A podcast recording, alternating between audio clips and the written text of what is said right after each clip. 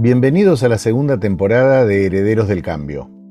Hoy hablamos con Andrea Grobo Copatel, cofundadora del grupo agroindustrial Los Grobo y de la Fundación Liderazgo y Organizaciones Responsables, FLOR. Andrea nos comparte cómo el liderazgo se ha convertido en un motor de cambio sin importar de qué estrato social o de qué país provengamos, a qué género pertenezcamos o qué edad tenemos. Yo soy Pablo Barassi, experto en desarrollo organizacional. Y yo soy Flavio Canila, periodista y editor. Gracias por acceder a nuestro podcast de Herederos de Cambio, un espacio en el cual, transitando ya nuestra segunda temporada, conversamos con líderes de distintos rubros y países con el fin de conocer su visión, su experiencia, pero sobre todas las cosas, sus aprendizajes personales. Todo con el objetivo de siempre, pensar el presente mirando el mañana. No perdamos un segundo más. La palabra universidad existe de 10 letras, pero aún en pleno siglo XXI nos cuesta traducirla al día a día.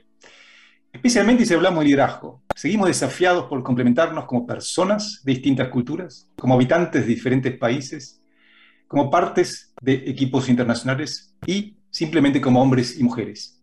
Son las 12.30 en Buenos Aires, las 15.30 en Madrid. Bienvenidos a Herederos de Cambio, yo soy Flavio Canila. Y yo soy Pablo Barassi.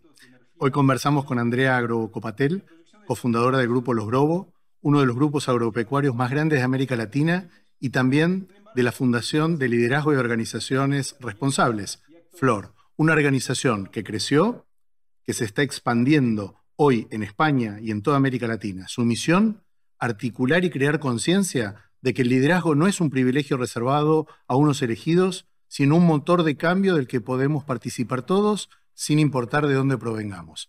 Andrea, muy bienvenida.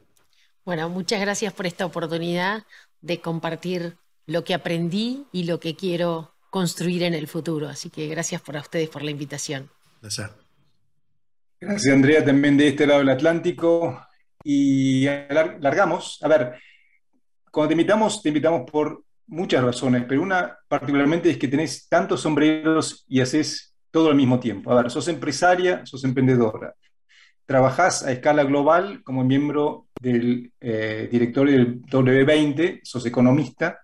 Sin embargo, en el título de tu primer libro es creo el que mejor te define de alguna manera. El título es Pasión por hacer. Desde esa mirada, contanos si podés ¿Qué hiciste en los últimos tres años que nunca pensaste que ibas a hacer? Bueno, eh, la verdad que gracias por la pregunta. Sí, siento que eh, hago muchas cosas, hablo mucho, pero lo que más me gusta es hacer. Hacer y ver cambios y disfrutar cuando alguien se transforma gracias a que dice, estuve en Flor, pasé por el W20, bueno, por estuve en contacto con Andrea. A mí me gusta eso, creo que el mayor desafío que tenemos es dialogar, es pensar juntos, pero después hacer que las cosas sucedan. Yo participo mucho de esos foros internacionales, como decían ustedes, de alguna manera para tratar de bajar lo que, lo que vemos en la sociedad civil, en las empresas, y poder llevarlo a que se transformen en políticas públicas, que eso es definitivamente lo que hace el W20 es intercambiar con los países del G20 sobre todos los temas que tienen que ver con el liderazgo de la mujer, el liderazgo empresarial, la, oportunidad y las posibilidades de elegir lo que quieren hacer las mujeres y cómo hacer para que ellas puedan tener autonomía y libertad para elegir lo que quieren hacer. Ahí así empezó Flor también, como bien las definiste, para, para, pensar cómo ser más responsables, cómo poder construir y cambiar nuestro metro cuadrado. Primero cambiarnos a nosotros como personas. Vos empezaste hablando de la diversidad. ¿Cómo hacer para entender a las personas que son distintas a nosotros? ¿Cómo aprender y enriquecernos cuando estás dialogando con personas que piensan distinto? Y en ese sentido, luego te formás y te transformás, porque ya no sos la misma persona cuando escuchaste que otros tienen otras miradas. Y desde esas miradas es que tenemos que revisar la forma en que tomamos decisiones todos los días. Hace unos años eh, vendí los Grobos, la que vos dijiste que yo colaboré en la fundación y en el crecimiento de esa y profesionalización de la compañía, de la pyme familiar, y tuve la posibilidad de venderla gracias a las buenas prácticas de gobierno de gobierno corporativo que teníamos y que veníamos implementando hace muchos años.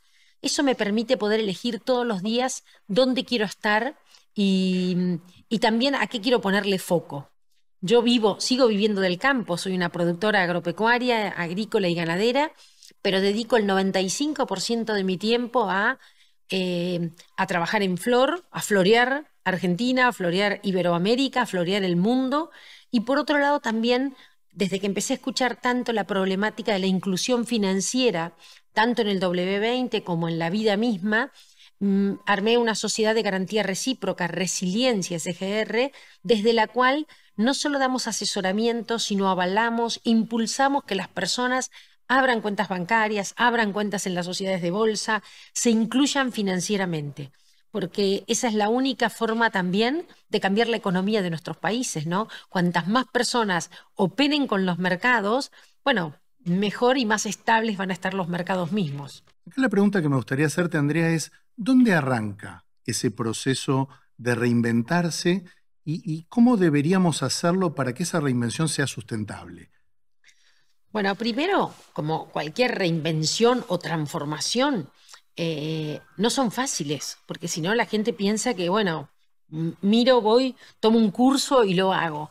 Son procesos, son procesos que vienen madurándose hasta que en un momento uno dice, esto tengo que soltar. Como ustedes dijeron, tengo muchos sombreros, muchos roles, y a veces hay que soltar alguno para poder eh, desarrollar otros. Em, yo diría que em, mi pasión por reinventarme es esa, justamente primero como persona, segundo como familia, tercero como profesional, eh, cuarto como eh, lo empresarial. Creo que hay muchas formas de, uno reinventarse y darse cuenta lo que uno puede hacer, ¿no? Porque uno a veces se queda pensando, uy, estos gobiernos, uy, esta situación económica. Hay cosas que uno puede cambiar y hay otras que no puede cambiar. Lo que sí uno puede cambiar es la forma en la que actúa frente al entorno con el que convive. Y eso es parte de la transformación permanente o de la reinvención permanente. ¿Qué quiero hacer conmigo misma? ¿Cómo quiero vivir los próximos años? Y entender la mortalidad todos somos mortales en cualquier momento, entonces tenemos que tratar de disfrutar el momento y equilibrar el pasado y el presente, ¿no? Y el futuro. Em, la pregunta sería, ¿esa reinvención se puede diseñar, se puede armar un plan? ¿Cómo se hace?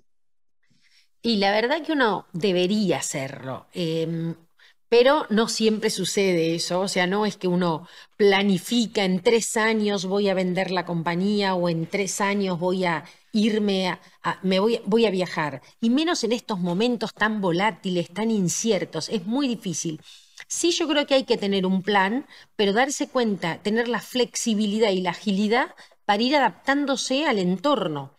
A lo mejor teníamos previsto hacer algo y la pandemia nos encerró. A lo mejor teníamos previsto estar en Rusia y la, la, guerra nos limitó. O sea, hay muchas cosas que pueden suceder en cualquier momento. Lo importante es tener agilidad, flexibilidad, adaptabilidad para que si uno planeó algo y no sucede, no sentir que es un fracaso o, un error o un problema, sino que uno tiene que aprender y, y readaptarse, como estamos diciendo. Definitivamente uno le gustaría planificar los próximos cinco años, pero no es tan fácil, no es tan fácil. Todavía algunos nos acordamos cuando planificábamos a 10, 20 o más, pero claramente se impone la realidad ahí, ¿no? Si te vuelvo a lo que te preguntaba Flavio del W20, Andrea, un grupo de líderes femeninos que componen un capítulo importante dentro del marco del G20, ¿cuál es el mayor desafío que encontrás en un ámbito como ese? Bueno, a mí me preocupa muchas veces perdernos en las palabras y, después darnos cuenta que terminaste de, confeccionar o de ponerte de acuerdo en un comunicado y llegás al año siguiente y no hubo grandes cambios. El impacto de lo que, de las decisiones y de los comunicados no siempre se transforman en realidades concretas. Eso sí me preocupa. Eh, muchas veces perdemos mucho tiempo o invertimos mucho tiempo en discusiones, en puntos, comas, y, después te das vuelta y no suceden. Es por eso que yo trabajo destino mucho tiempo en, e, estas, este, en estos foros internacionales, pero después me doy vuelta y digo, ¿qué me queda en Argentina? ¿Qué queda en Iberoamérica? Y ahí es donde aparece Flor, donde aparece la SGR, donde aparecen las estructuras que hacen que yo pueda bajar a tierra, hacer eso que decimos que no quedarnos esperando que los gobiernos lo hagan, porque estas no te olvides que son propuestas que le hacemos a los gobiernos, pero no siempre se puede. Entonces, no quedarnos esperando que, suceda de arriba para abajo, a veces lo de abajo puede empujar a lo de arriba. Entonces, eh, también te quiero contar que además de, mm, del W20 estoy trabajando eh, para algo que se llama Empower G20. El mismo G20 creó una nueva estructura, eh, se creó hace, en Japón hace 3, 4 años, donde dos empresarias por cada país también estamos cerca del G20 llevando propuestas para que haya más mujeres en espacios de decisión, haya más empresarias creciendo con sus empresas, haya más digitalización. Eh, en ese sentido, la verdad que estoy muy, muy agradecida por estas oportunidades que me, que me dan quienes me eligen, porque siento que, bueno, son desde donde me invitan, puedo lograr más impacto y, luego, y puedo articular porque puedo articular esto con un W20, con Flor, con todo lo que se hace, que creo que ese es un gran desafío. Hagamos un poco un, un, foco ahí en Flor, eh, Andrea. Contanos un poquito, no solo qué, porque de alguna manera ya, ya lo intuye nuestra audiencia, pero cómo trabaja Flor casi a nivel regional y a nivel internacional. Perfecto. Nosotros tenemos un programa fundamental que es el core de Flor, que se llama Mujeres en Decisión. Preparamos a las mujeres para que rompan techos de cristal, para que estén, eh, sean presidentas de compañías, presidentas de países, que lleguen a donde quieran llegar, que no tengan límites. Y las preparamos o nos preparamos con habilidades más blandas como oratoria, negociación, marca personal, eh, entender el feminismo, la diversidad, estos temas de los que hablábamos, pero también con algunos temas más duros. Las mujeres en decisión tenemos que aprender de finanzas, de recursos humanos, de estrategia, eh, de qué es sentarse en una mesa de decisión, en un directorio, en un consejo de administración. Ese es el MED. Después de que cursan el MED, le abrimos puertas. Las nos gusta que sean speakers, que, que, participen de estos, estos, programas como participo yo, que, puedan estar en los, en, los, en los directorios en concreto. Entonces aparecen bancos, fondos que invierten en compañías y nosotros les mandamos el listado y les decimos todas estas mujeres pueden ser buenas directoras, todas estas mujeres pueden hablar o ser speakers en estos ítems. O sea, empiezan, pero después la idea y el objetivo de Flor es darles visibilidad que nunca más alguien diga no hay mujeres. Por eso no tengo mujeres en los paneles, por eso no tengo mujeres en los directorios. Por eso está Flor. Los foros internacionales dicen que podemos tardar entre 100 y 200 años. Entonces, esto es importante. Todos podemos hacer algo diferente para que se rompan los techos de cristal y para que las mujeres tengan más posibilidades, para que la cancha no esté tan inclinada. Ese es un solo programa de Flor. Pero después tenemos otros programas que van a, se llaman Cosas de Mujeres, que van a mujeres más vulnerables, mujeres que no tienen independencia económica todavía, o que tienen sueños y no los han podido llevar adelante.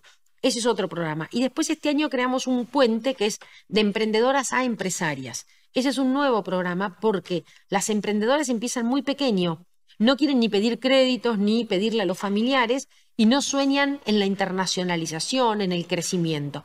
Ese programa de emprendedoras empresarias quiere que sueñen más grandes, que piensen dónde, hasta dónde pueden llegar, porque nuestro país y los países donde estamos necesitan cada vez más empresas. Imagínate si toda la fuerza de las mujeres la pusiéramos también a lograr más PBI en nuestros países. Podríamos ser parte de la solución, ¿no? Parte de la solución y de parte de la reducción de la pobreza. Entonces, hacia los líderes y las líderes tenemos ese programa. También tenemos un programa solo para hombres eh, y también estamos trabajando con programas para jóvenes y también programas para todas las personas. Pero hacia las organizaciones tenemos, yo diría, como dos cosas fundamentales. Una es lo que se llaman comúnmente in companies, son talleres que vamos a hacer a las organizaciones para formarlas, para transformarlas, para, tratar mm, de, que gestionen mejor la diversidad, que gestionen mejor la interseccionalidad. Pero además tenemos el premio Flor a la diversidad. el premio premia justamente a la gran empresa, pequeña empresa, ONG, el sector público, y hay una categoría LATAM, donde tratamos de darle visibilidad a las empresas y organizaciones que tienen buenas prácticas de gestión de la diversidad. Es decir, no solo nos muestran las estadísticas de cuántas mujeres, cuántas personas con discapacidad, cuántas interculturalidad, cómo, sino además qué políticas tienen para que eso suceda, para que haya más personas diferentes, con más inclusión, con más integración. ¿Cuáles son las conversaciones que vos ves que los líderes o como líderes todos nosotros deberíamos tener con nuestros equipos que antes no teníamos? Hay que trabajar mucho la inteligencia emocional, hay que trabajar mucho que cada persona pueda sentirse cómoda, generar los espacios de comodidad para poder decir lo que les preocupa, los temores, las expectativas. Y en ese sentido hay un, solo problema que yo detecto, que es el tiempo. Tener tiempo para escuchar, para hablar, para dialogar, a veces no lo tenemos porque el día a día nos, nos apura y bueno, generar los momentos donde podemos conversar y, relajarnos y tranquilos, eh, hablar de, lo que nos gusta, de lo que nos emociona, de lo que nos, eh, nos da alegría y de lo que nos permite poder seguir construyendo en los lugares que estamos, sea en el trabajo, sea en las familias. Yo valoro mucho la psicología ahora. Te diría que antes, imagíname, economista, me parecía que no, que los psicólogos no había que ir tanto al psicólogo y de por sí no iba. Y ahora valoro mucho no solo la psicología personal, sino la psicología empresarial. Hay mucho de coaching, de mentoreo, de sponsoreo dentro de las organizaciones. Yo creo que es fundamental conseguir esas personas, ¿no? Tanto a nivel personal como a nivel empresarial quién dentro de la organización o fuera de la organización me puede mentorear, me puede acompañar en este proceso, darte cuenta de lo que te pasa, pedir feedback. Yo creo que hay que pedir feedback permanentemente. Ahora hay que estar preparado, porque para que el feedback sea genuino, tenés que aprender a entender que el otro te puede decir algo que no te gusta. Y si es algo que no te gusta y te incomoda, y bueno, anótalo en un papel, pero valorá que la otra persona invierte tiempo en vos para decirte algo y no lo está diciendo por fuera. Lo importante es el feedback que te dan, el tiempo que invierten en vos. Entonces, yo creo que eso, hay que pedir mucho feedback, acostumbrarse a recibirlo y sobre, y sobre eso construir, construirte vos mismo y, y es una reinvención permanente, ¿no? Es algo como uno va escuchando y adaptándose. Se habla también de liderazgos, liderazgo femenino, liderazgo masculino, ¿Hay necesidad de hablar de liderazgo femenino? Qué suerte que me preguntas. Cuando empecé trabajando estos aspectos hace muchos años, yo misma hablaba, no, liderazgo femenino tiene estas características, no. Y eso no existe. Nosotros hoy hablamos de un liderazgo responsable, un liderazgo que eh, contempla todos los grupos de interés, que tiene empatía, un liderazgo eh, que acompaña, un liderazgo que cuida a las personas, que cuida el entorno, que cuida el medio ambiente. Hablamos de un liderazgo transparente, un liderazgo que, que empodera, que prepara a otras personas. Hablamos de un liderazgo que rinde cuentas. Eh, no podemos hablar más de un liderazgo femenino y masculino. Eh, pero, pero como todas las cosas, uno va aprendiendo y transformándose. A lo mejor, si escuchás alguna presentación mía hace unos años, yo, yo misma hablaba, hacía un esfuerzo por entender los estilos de liderazgo con los que veníamos trabajando, como eran todos de hombres, decíamos, este es el estilo masculino. Y, y si nosotras estuviéramos liderando, este sería el estilo. Y en definitiva, yo creo que hay que desterrar eso y pasar a hablar como hablamos en Flor de los liderazgos responsables. Por eso es Flor, Fundación, Liderazgos y Organizaciones Responsables. Si bien le pusimos mucho el foco a preparar mujeres, porque nos dimos cuenta que falta equilibrar, eh, eh, hacer una discriminación positiva todavía, pero, pero esperamos en breve poder este, esta inclusión sea inconsciente y no necesitemos hacer un gran esfuerzo para tener eh, más espacios para, para, que las mujeres lideren. Claramente el equilibrio como idea madre se, te nota y se te escucha. Déjame, llevarte un poquito a, la región. Y si América Latina, en este camino de incertidumbre que todo el mundo está viviendo, nuevas formas, ¿tenemos desde América Latina, Andrea, en tu percepción, con todo lo que ves, con todo lo que viajas, ¿tenemos una forma de agregar o enseñar el cromosoma de cómo mm, guardar cierta resiliencia en crisis, cómo manejar esa incertidumbre, cómo aprender a que esa presión no te lleva a la vida? ¿Tenemos o es solamente una expresión de deseo de algunos?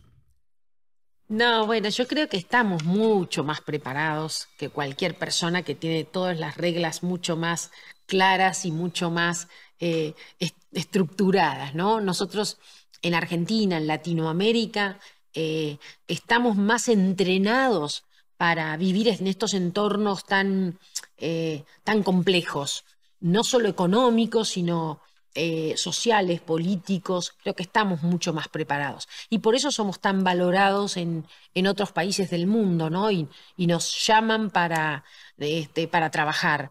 Creo que sí nos falta más cohesión, ¿no? Cómo hacer para, para estar más unidos y, trabajar más en conjunto y potenciar lo positivo que tenemos. Eh, en ese sentido, creo que en Flor eh, es cuando escuchamos y cuando vemos las mujeres que vienen de otros, de otros países, eh, nos damos cuenta la, polenta, la fuerza que, tenemos y que a veces no, no, la estamos aprovechando. También nos damos cuenta que tenemos las mismas dificultades, las mismas problemáticas, entonces los objetivos a trabajar son comunes. El año próximo y este año está habiendo elecciones en toda la región de Latinoamérica y después de la pandemia ha habido un desencanto muy fuerte con un montón de cosas. Me preocupa y me gustaría saber tu visión con respecto al tema de qué necesitamos, por ejemplo, para que la gente vuelva a creer en las instituciones. Participar. Participar más. Yo no tengo dudas de que si no participamos, están los que no queremos que estén. Entonces, todas, mira, yo voy a nombrar todas las organizaciones donde participo. Estoy en un grupo de mujeres rurales. Estoy en un grupo de, que se llama la Convergencia Empresarial de Mujeres. Somos varias cámaras y asociaciones. Estoy en otra organización que se llama Marianne con, mujeres de Francia.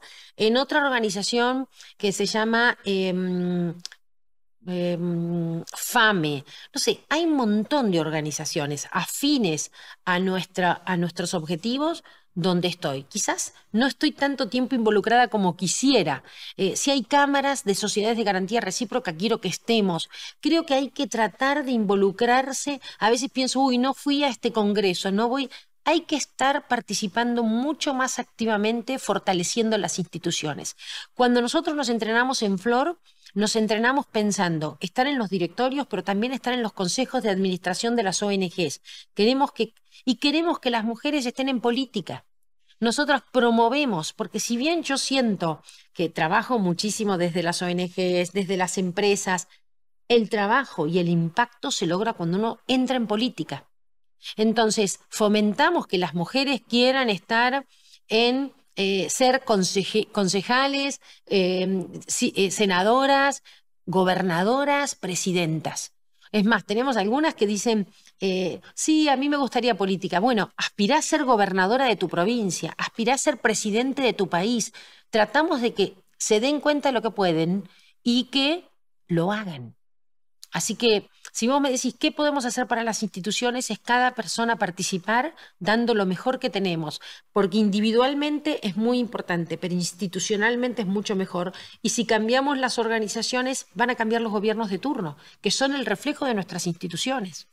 Llegamos con estas palabras tan, diría, movilizadoras, si querés, al final de esta edición del Diario del Cambio. Muchas gracias, Andrea. Realmente más allá de los problemas técnicos o no, creo que fue una charla muy, muy linda, aparte muy, a ver, nos abrió muchas, muchas, muchas ideas para hacer. Yo me quedé con una combinación de ideas que es, a ver, quizá liderar y llevar equipos no es cuestión de estilos, sino es mucho más cuestión de escuchar y de abrir posibilidades. Para todo el resto están los robots. Con eso me quedo. Gracias por acompañarnos hasta el final de esta entrevista. No dejes de seguirnos y suscribirte a nuestras redes sociales, YouTube, Instagram y LinkedIn. Apoyanos con tu aporte a través de la web para que Herederos del Cambio siga creando conciencia de los nuevos liderazgos.